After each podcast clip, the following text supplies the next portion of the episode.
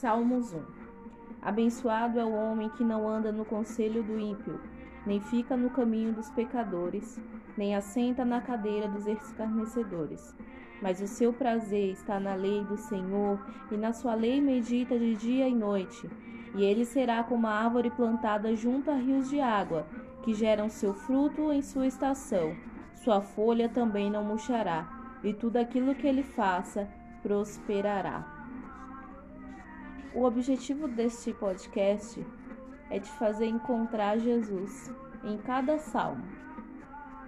No Salmo 1, nós vemos as promessas de Deus sobre o homem que decide meditar na lei do Senhor e não somente meditar, mas vivê-la também. Aí você me pergunta, Rose, como eu posso encontrar Jesus nesse salmo?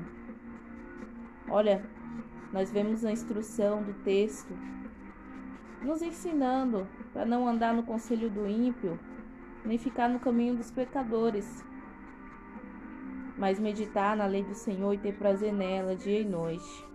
Esse é um ensinamento do Pai para nós. Fazendo um paralelo com o Novo Testamento, nos Evangelhos, nós vemos por várias vezes a observação de que Jesus estava sentado a uma mesa com pecadores. E enquanto estava ali na mesa com pecadores, Jesus ele demonstrava a santidade do Pai para aquelas pessoas. Nesse texto, no versículo 1 ainda, nós lemos que abençoado é o homem que não se assenta na cadeira dos escarnecedores.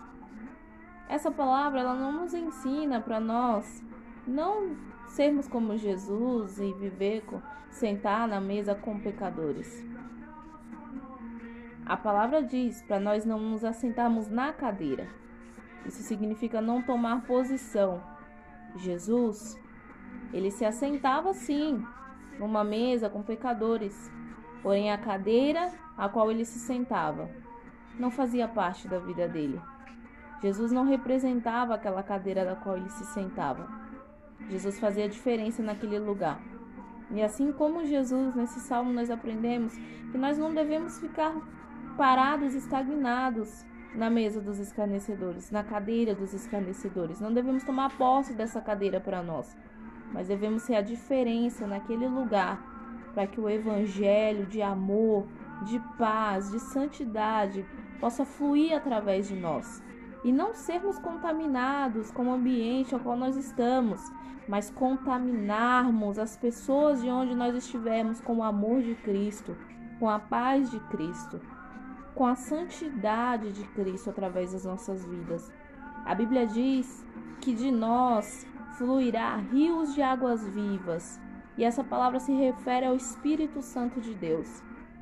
Tendo o Espírito Santo da sua vida, é possível sim você se assentar a uma mesa de pecadores e você sair de lá santificado e ainda santificar a outros que estiverem na mesma mesa.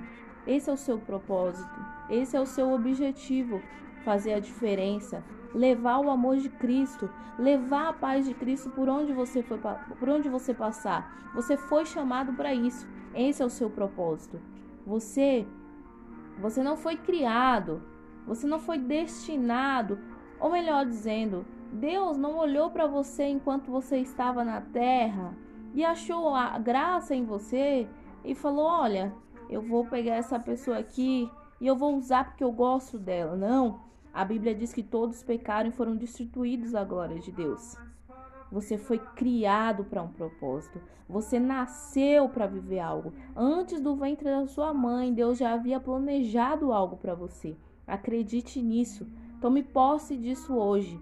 E onde você chegar, onde você chegar, o reino de Deus está. O reino de Deus será propagado e haverá paz aonde você pisar. Esse é o desejo de Deus para sua vida. Fique com essa palavra hoje e que através dessas palavras, a palavra de Deus, você faça diferença, começando pela sua casa, pela sua família, pelo seu trabalho pelo seu convívio social. Então Deus vai te levar a lugares maiores.